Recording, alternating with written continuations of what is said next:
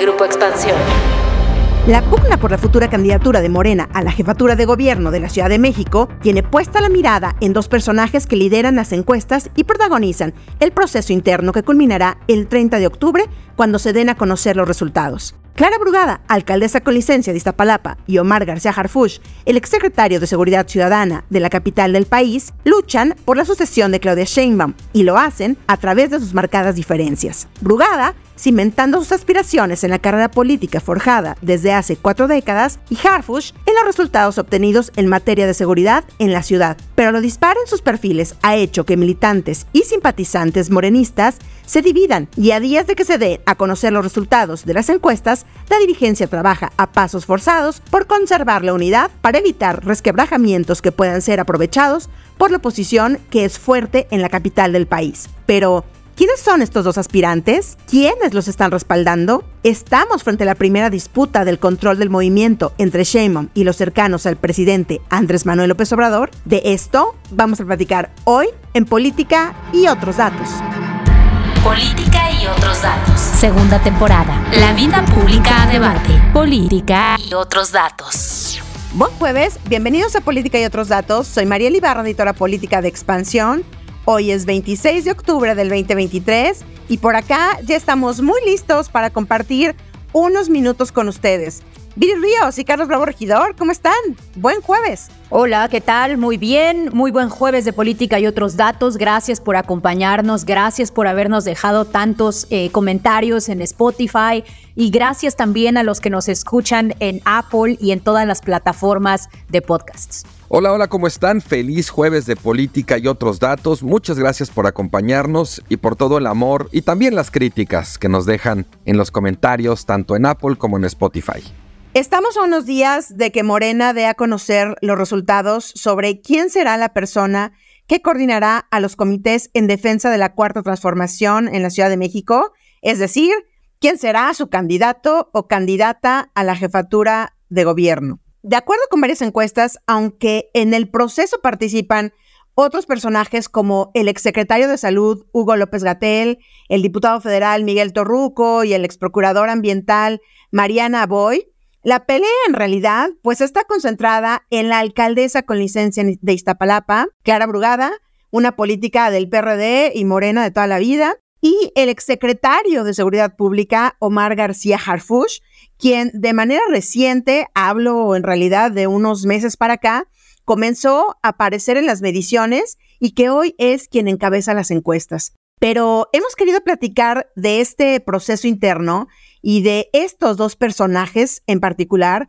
por lo que significa la Ciudad de México en materia política y por el paso natural que hay en esta posición, porque recordemos que esta posición, la de jefe de gobierno, jefa de gobierno, pues naturalmente va a una candidatura presidencial, como lo vemos ahora con Claudia Sheinbaum, como lo hemos visto también con el Andrés Manuel López Obrador, como hemos visto con las intenciones con Marcelo Ebrard, en fin, en su momento con el propio Miguel Ángel Mancera.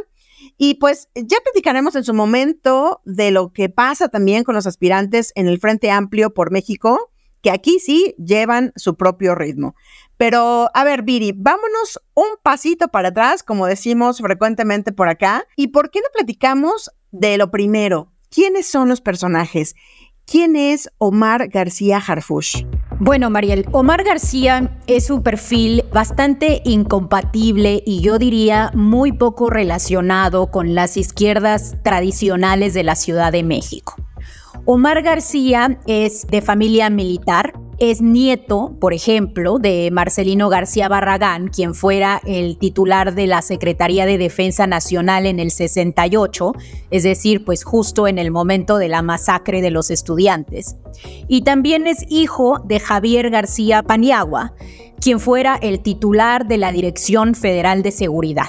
Como recordaremos, pues era esta institución famosa por el ejercicio de la tortura, por el inculpamiento de inocentes y por la desaparición forzada durante las décadas de mayor autoritarismo de nuestro país.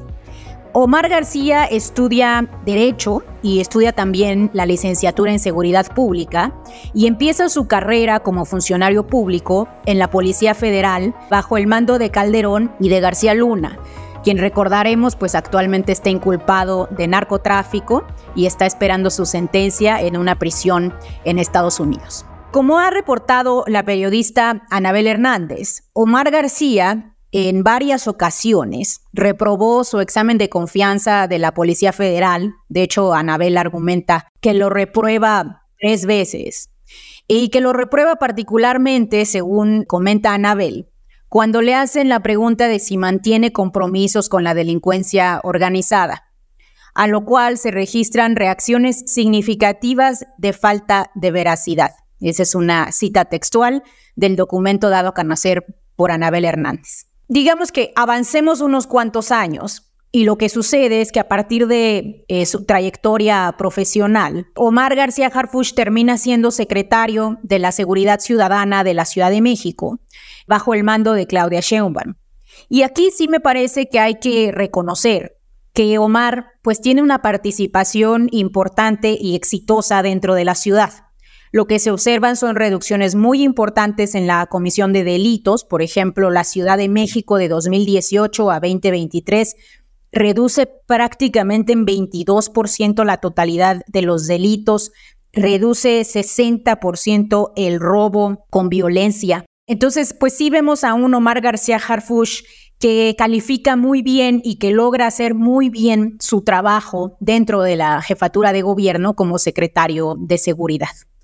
A partir de eso es que él pues empieza a ver como una persona mm, potencialmente pues interesante, digamos, para el cargo. Y también porque en 2019 Omar García Harfush, mientras circulaba por Paseo de la Reforma, es emboscado por aparentemente integrantes del cártel Jalisco Nueva Generación, pues quienes perpetran un atentado en contra de su vida. Afortunadamente, pues eh, sale bien librado. Interesantemente, pues muchos pensaron que no iba a sobrevivir porque su coche queda completamente baleado.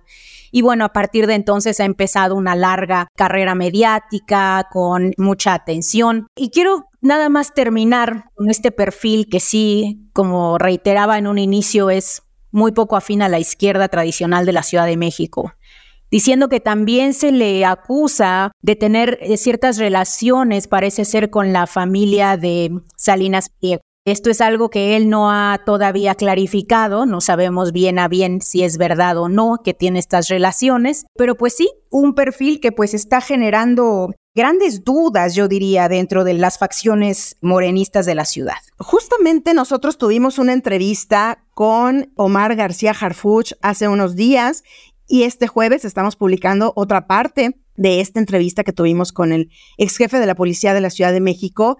Y en ella le cuestionamos justo estas cosas de las que tú hablabas, Viri. Y aquí él, pues justamente nos contesta que lo quieren relacionar con una tragedia como la del 68, como la del 71, y pues que justamente si él quisiera o tuviera pasados que lo pudieran incriminar en el sentido de ser pues un represor, él dice... Si yo hubiera usado a la policía en estos cuatro años, es una institución de más de 80 mil personas, para reprimir, para cometer abusos de autoridad, para cometer esos delitos que tanto hemos perseguido nosotros, pues entonces esos argumentos tendrían fundamento.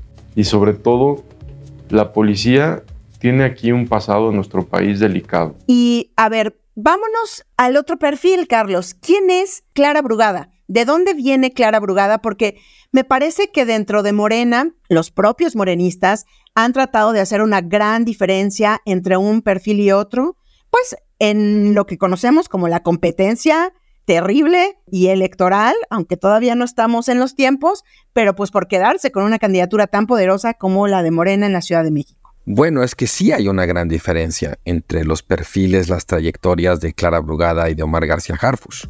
Clara Brugada nació en la Ciudad de México a principios de la década de los 60, estudió economía en la UAM y desde muy joven se acercó, participó en varios movimientos sociales digamos, de carácter urbano popular, como la Unión de Colonos de San Miguel Teotongo, el Movimiento Urbano Popular, la Unión Popular Revolucionaria Emiliano Zapata, es decir, hizo ahí, digamos, sus, primeros pasos, los hizo en ese tipo de espacios. Fíjate que aquí, Carlos, nada más platicarte porque ella nos decía, ella vivía en la colonia Narvarte, ella nació en la colonia Narvarte y se va por elección a vivir a Iztapalapa y a esta colonia San Miguel de Otongo, que no había ni agua, ni estaba pavimentada, y donde empieza justamente a hacer su trayectoria política. Se me hacía un dato interesante, por eso lo comento. A mediados de la década de los 90, Brugada se afilió al PRD y ese mismo año fue elegida para integrar lo que se llamó el primer Consejo Ciudadano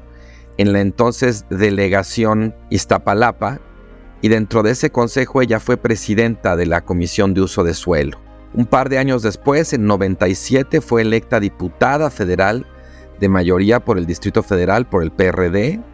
Luego en 2000 fue electa diputada local en la Asamblea Legislativa del Distrito Federal también por el PRD.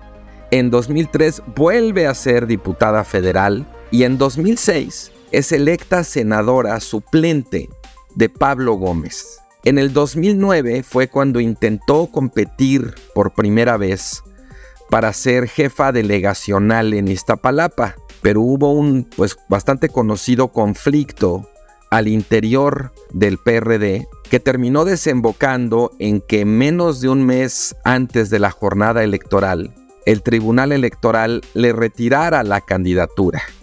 Pero las boletas ya estaban impresas.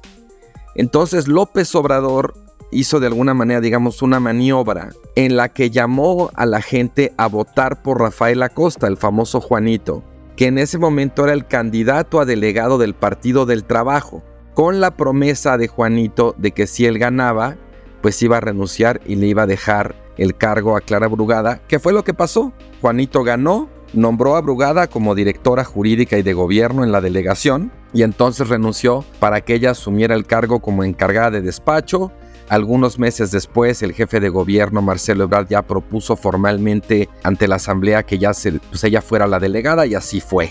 Ante la resistencia de Juanito. Así es. Ante la resistencia de Juanito que ya no quería dejar el cargo. Exacto. Y luego en 2012, Clara Brugada interrumpe, digamos, esta secuencia de puesto tras puesto que había tenido desde los 90 y sigue a López Obrador en la creación eh, del entonces conocido como Movimiento de Regeneración Nacional. Eh, antes de que fuera partido, digamos, el movimiento que, al que se va López Obrador cuando se escinde del PRD, Clara Brugada lo sigue desde un principio. Ella es fundadora del movimiento y fue la primera secretaria de bienestar de su Comité Ejecutivo Nacional. En 2016 fue electa como diputada a la Asamblea Constituyente de la Ciudad de México y finalmente en 2018 logra esa aspiración largamente deseada de ser alcaldesa de Iztapalapa y se reelige en 2021. El perfil de Clara Brugada, digamos, en contraste con el de García Harfuch, pues claramente es el perfil de una política, una líder social, una militante muy compatible en efecto, con las izquierdas urbanas populares, que primero, digamos, estaban en el PRD, ahora están en Morena. Y es interesante, digamos, en el sentido de que por mucho tiempo se especulaba que ella era la candidata más firme, más sólida, que podía generar más unidad para ser la próxima jefa de gobierno en la ciudad, pero una vez que Claudia Sheinbaum gana el proceso interno para la candidatura presidencial, pues hay ahí una señal que contradice de alguna manera como eso que se esperaba. Y Claudia Sheinbaum pues más bien parece apoyar a Omar García Harfush, lo cual digamos no disuade a Clara Brugada de su aspiración como sí disuadió a otros como Ricardo Monreal o como Mario Delgado. Y ella, bueno, pues a pesar de esa aparente adversidad por la preferencia que pareciera tener la, ex jefa de gobierno Claudia Sheinbaum por García Harfush, no quita el dedo del renglón y está pues en segundo lugar, no está tan cerca, le lleva más de 10 puntos García Harfush en, la mayoría de las encuestas que yo he visto al menos. Y bueno, pues todo pinta para ser también un enfrentamiento sobre todo, no solo entre Harfush y Brugada, sino entre quienes parecieran ser sus patrocinadores, ¿no? Detengámonos ahí, justo, justo. Detengámonos ahí para hablar de esto último que comentas. El tema de ¿qué estamos viendo en la Ciudad de México? en cuanto a las fuerzas que están chocando, porque es muy claro cómo Brugada ha venido sumando apoyos de la comunidad intelectual, de varios periodistas que han salido a firmar desplegados, de escritores, hasta Juan Villoro. Marta Lamas, Elena Poniatowska. Sí, bueno, muchísimos muchísimos, muchísimos escritores y de la comunidad intelectual, digamos, de la Ciudad de México, no solamente en apoyo a la candidatura de Clara Brugada o algunos otros en contra de la candidatura o de que Morena le dé entrada al nombre Omar García Harfush, e incluso pusieron un change.org para pedirle a Morena, a López Obrador y a Claudia Sheinbaum que por favor no ponga un perfil como el de el ex jefe de la policía para la Ciudad de México. Estamos viendo por primera vez un choque ya entre la que es la jefa del movimiento, a la que ya se le entregó el bastón de mando, la que ya está dirigiendo las candidaturas en la Ciudad de México y en el resto de los estados que van a tener elecciones el próximo año, con el ex jefe del movimiento, que así no lo han vendido, es decir, entre las fuerzas de López Obrador, del movimiento, los puros, como le llaman, contra los claudistas contra Claudia Sheinbaum y estos personajes que están del lado de Omar García Harfuch. ¿Es el primer, digamos, gran choque de trenes entre estas dos fuerzas? Fíjate, Mariel, que yo lo encuadraría de manera distinta porque no me parece que solamente los puros de Morena, los más radicales de izquierda, están apoyando a Clara.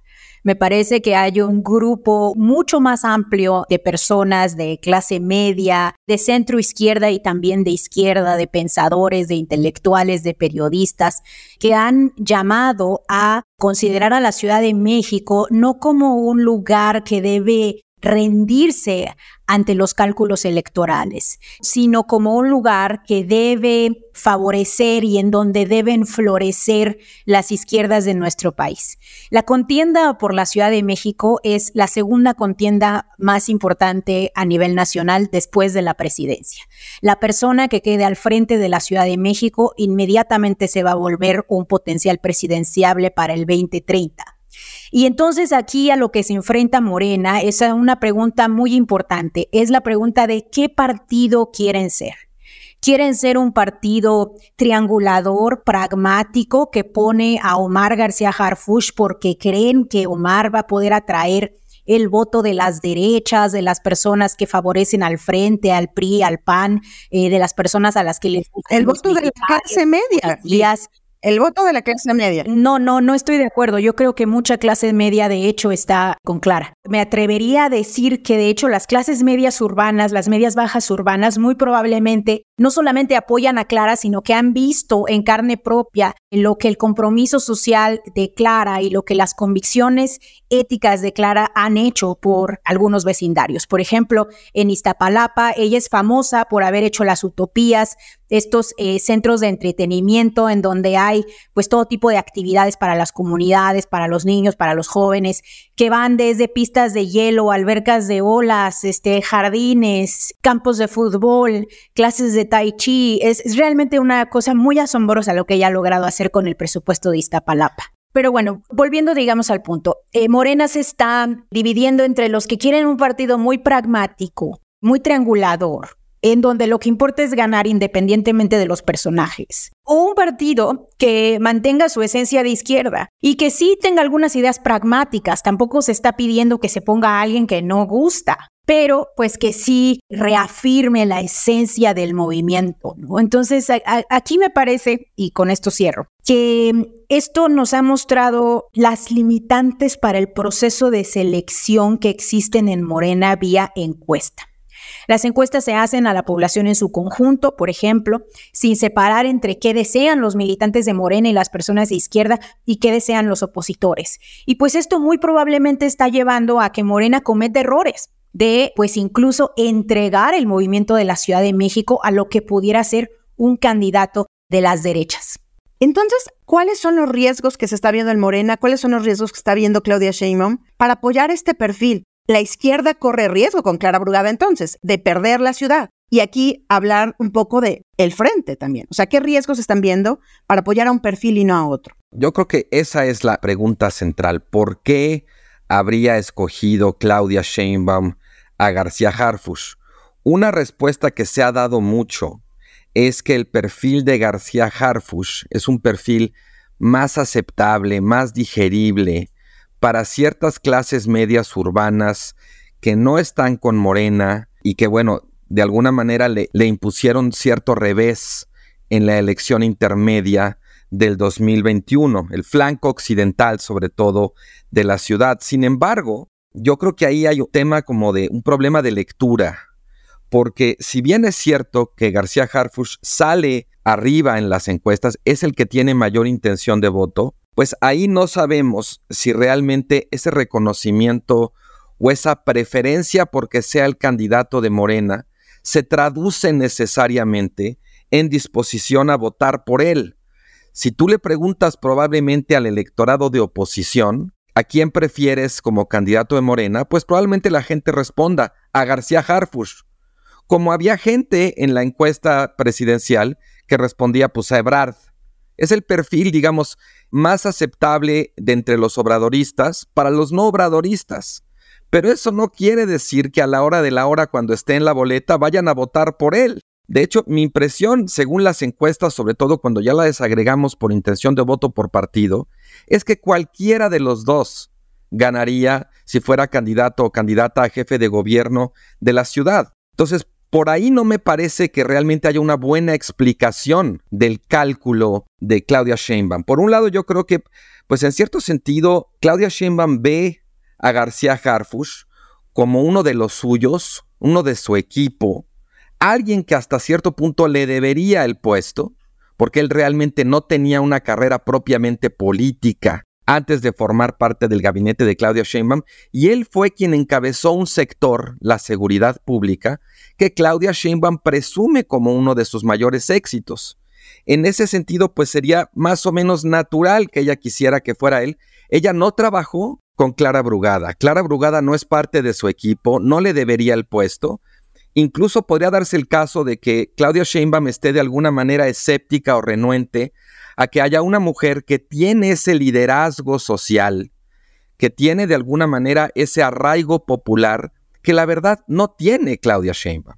Entonces que pudiera estar también metiéndole de alguna manera ahí el pie para que no le vaya a terminar haciendo sombra. Yo no sé sinceramente si sea o no sea un error, yo no tengo, digamos, gallo en esta pelea, pero lo que creo es que esto no es, digamos, la posibilidad de que sea Harfush el candidato de Morena, no es tanto un error de Morena, si es que es un error, sino una consecuencia de una decisión de Claudia Sheinbaum. Por cierto, también los invito a leer, les vamos a dejar los links por aquí en la descripción, la entrevista con Clara Brugada que publicamos este martes, en donde también ya nos da una visión, pues, de lo que quiere para la ciudad. Yo no veo esta ciudad votando por la derecha yo no veo esta ciudad retrocediendo.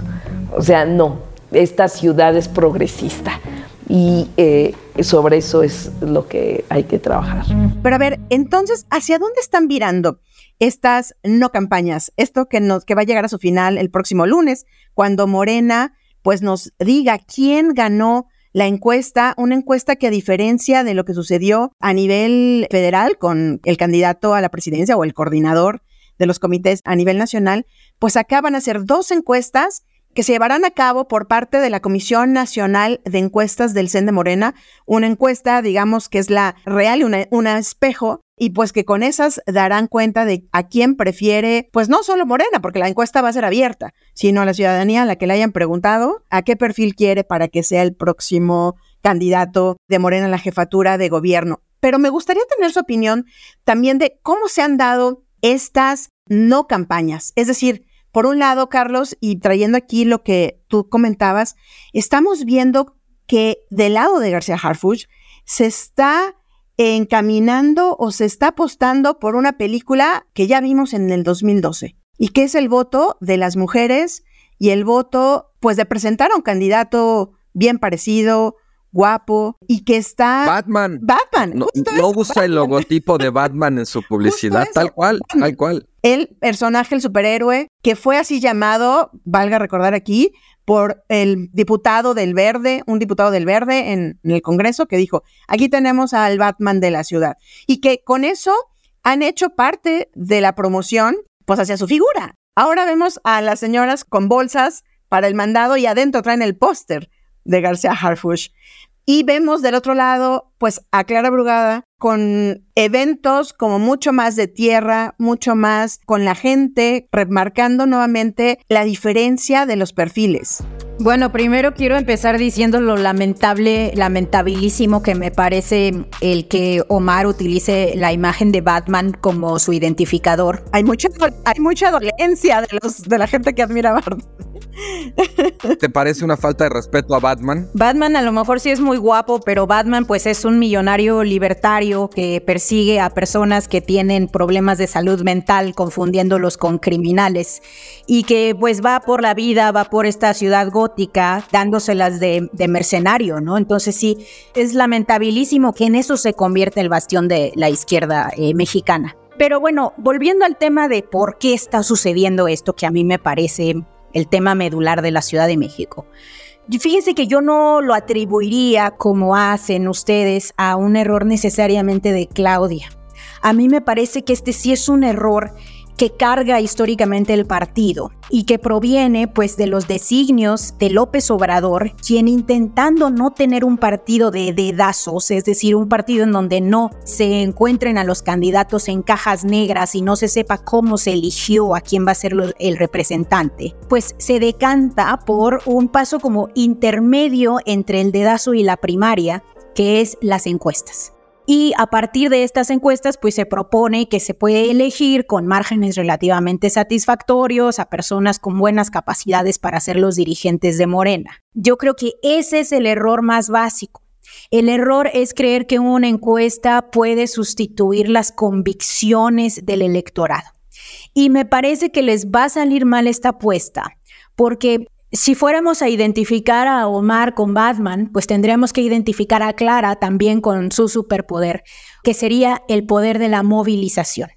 Lo que nosotros observamos en la elección intermedia del 2021 en la Ciudad de México es que en todas las delegaciones se redujo la participación electoral y además se redujo el voto por Morena. Eso sí sucedió en la ciudad, con excepción de la alcaldía Iztapalapa en donde eh, Brugada no solamente es reelecta, sino que es reelecta con 10 puntos porcentuales más de voto.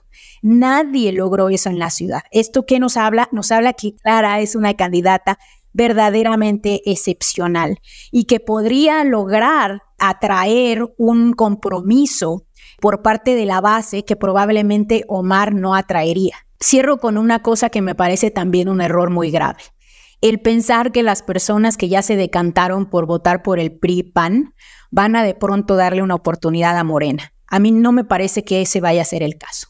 Me parece que hay personas que están votando y que saldrán a votar en esta elección en contra de López Obrador, independientemente de quién sea el candidato de la ciudad. Y para hacer campaña en la ciudad, si se quiere hacer campaña dentro de Morena, pues sí se tiene que hacer campaña con las personas dispuestas a votar por López Obrador, que son los morenistas y que son los centros izquierda de la ciudad. Bueno, yo, volviendo a tu pregunta, Mariel, yo creo que sí es clara la, la disputa, el enfrentamiento, el forcejeo entre López Obrador y Claudia Sheinbaum creo que, digamos, desde el punto de vista de López Obrador, una cosa es que gane la candidata que tú querías, que tú ayudaste a ganar, ¿no? Y otra cosa es admitir las consecuencias, pues, de que ella haya ganado, que ella empiece a ocupar, digamos, el espacio de tu sucesora y pues quiera empezar a tomar sus decisiones. Aquí quizás habría que redefinir qué es exactamente el bastón de mando. Yo creo que el bastón de mando es un palo rodeado de mucha teatralidad y mucha narrativa. Nada más, es un acto propagandístico. Y en ese sentido me parece, pues hay que asumir, ¿no? Que aquí hay una ecuación muy clara de que tener poder es tener la responsabilidad. El presidente está de alguna manera forcejeando con Claudia Sheinbaum esa candidatura. Y si le vamos a atribuir a Claudia Sheinbaum o vamos a aceptar que ella se atribuya los éxitos de García Harfuch como secretario de Seguridad, pues ¿por qué no le vamos a atribuir a Claudia la decisión? Yo no dije que fuera un error, eso dijiste tú, Viri, digamos a favor de Clara. Sea un error o sea un acierto, es una decisión. Y yo creo que esa decisión de impulsar a García Harfuch sí es de Claudia. Esto, digamos, no caigamos en eso, en lo que luego caen muchos obradoristas, que siempre están tratando de disculpar al presidente diciendo que no lo informaron bien o que fue su gabinete, ¿no? Quien tiene el poder tiene la responsabilidad.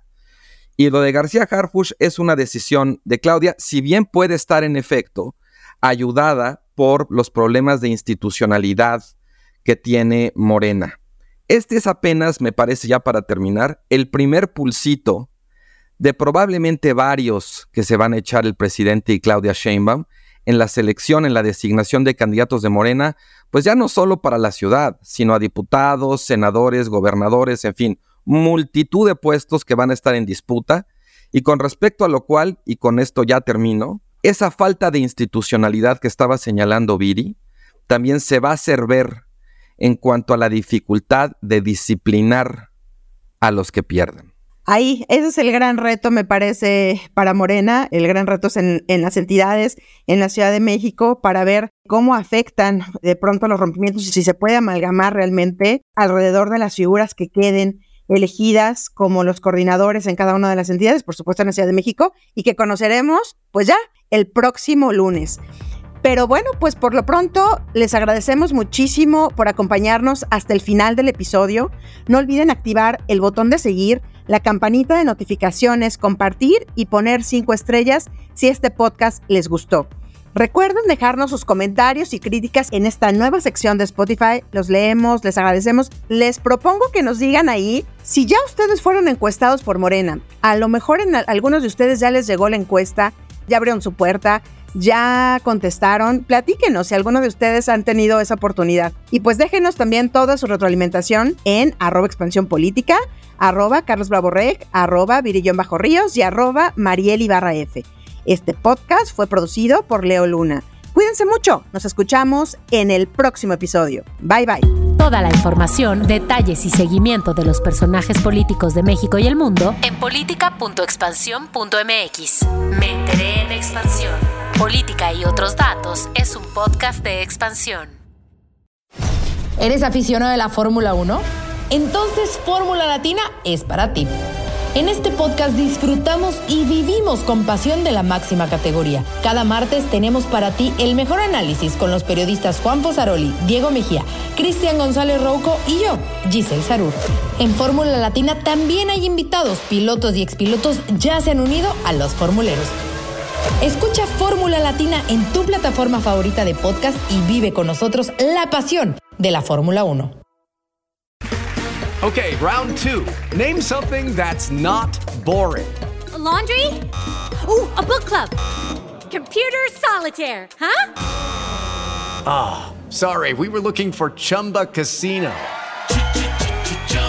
That's right. ChumbaCasino.com has over 100 casino style games. Join today and play for free for your chance to redeem some serious prizes. ChumbaCasino.com. No purchase necessary. Full prohibited by law. 18 plus terms and conditions apply. See website for details.